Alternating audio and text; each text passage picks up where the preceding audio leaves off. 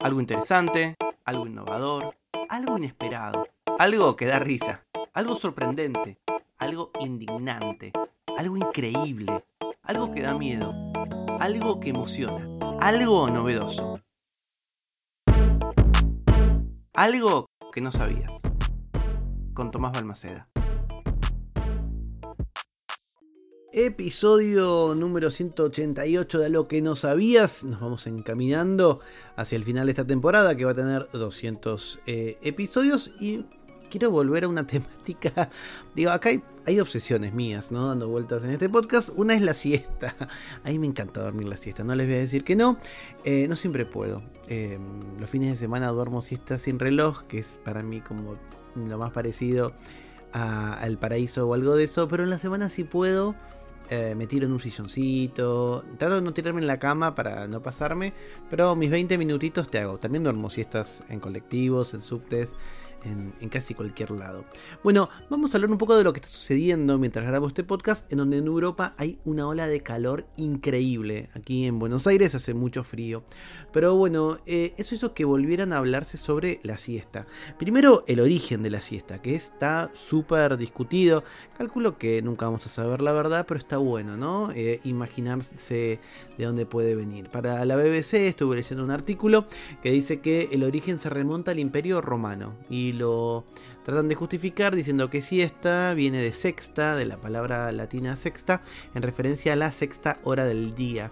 Y como los romanos dividían el día en periodos de luz de 12 horas, la sexta hora del día vendría a ser algo así como la una de la tarde. Así que para ellos es eso. Pero eh, muchos en Europa creen que la siesta es algo bien español, ¿no? Y que se pudo haber originado en las regiones rurales de España, donde los agricultores se tomaban un descanso para evitar el sobrecalentamiento durante las horas más calurosas del día y regresaban a los campos cuando la temperatura bajaba. Otra explicación justamente de esta jornada desarticulada, también en España, lo ubica dentro de un, del periodo que sucede eh, luego de la guerra civil, cuando mucha gente no le quedaba otra más que tener dos trabajos, uno por la mañana y otro por la tarde. Pero bueno, lo cierto es que la siesta caracterizó la vida española durante décadas. Hoy es menos eh, usual, sobre todo en los centros urbanos.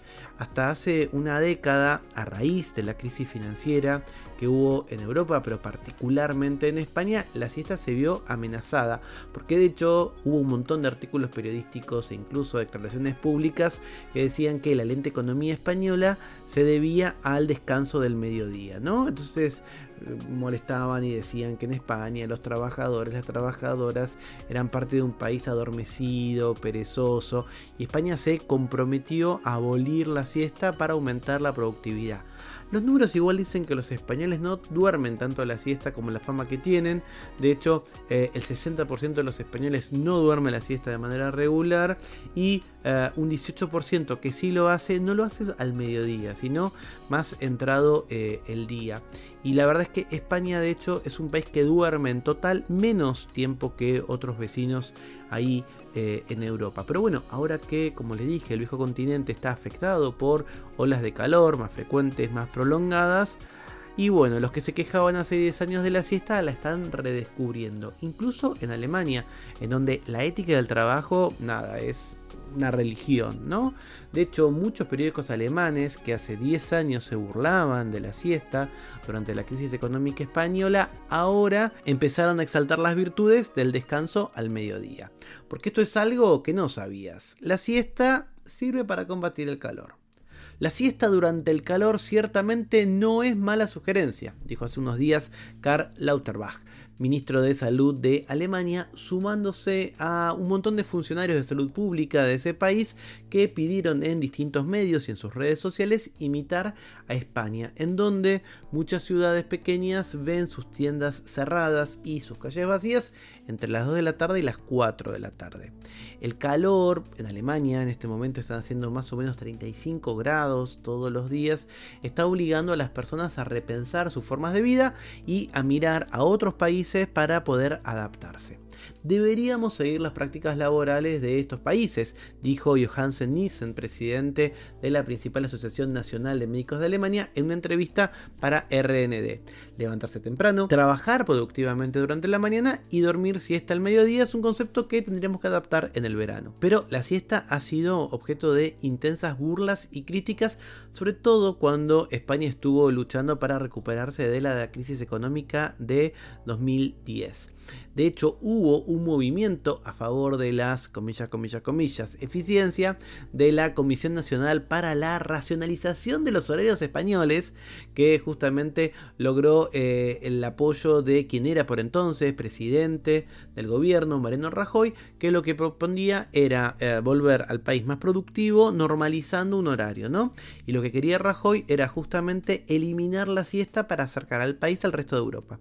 El largo descanso del mediodía eh, en España, de hecho, es lo que se considera responsable de que en España se cene tan tarde. Se cena cerca de las 10 de la noche. En mi país, en Argentina, es bastante común.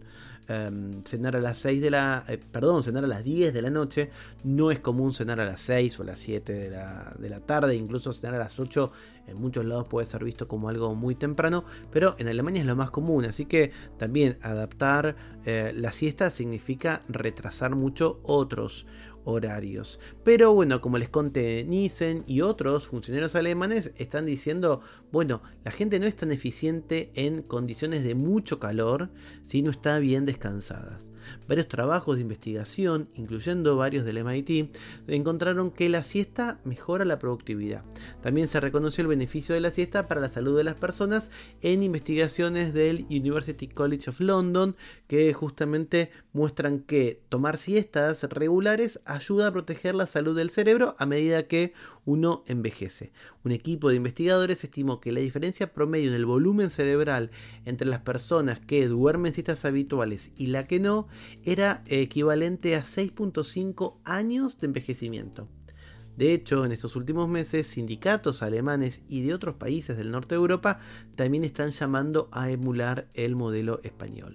Anja Piel, eh, miembro de la junta eh, ejecutiva de un sindicato que representa a 6 millones de trabajadores alemanes, dijo a los medios que se deberían cerrar las oficinas entre el mediodía y las 2 de la tarde. Los empleadores tienen que reducir la carga y hacerse cargo de las pérdidas dijo Piel. Porque esto es algo que no sabías. La siesta sirve para combatir el calor para em, hacer este episodio. Estuve leyendo distintos articulitos, estuve leyendo un articulito de as.com, por qué nos echamos la siesta en España y cuál es el origen de esa costumbre, un artículo de BBC Mundo justamente acerca de que el origen de la siesta supuestamente no está en España. Y luego del New York Times, What do you call a German siesta? An answer to the Europe hits, some say, de um, Constant Matthew, o espero que se pronuncie así, Constant discúlpame. Si sabes algo que el resto de los mortales no conocemos, me lo contás en.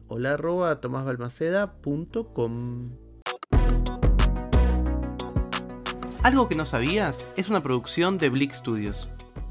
Idea y realización, Tomás Balmaceda. Edición y tratamiento del sonido, Andrea Kukier. Música original, Vlad Gluschenko. Nos vemos mañana con algo que no sabías.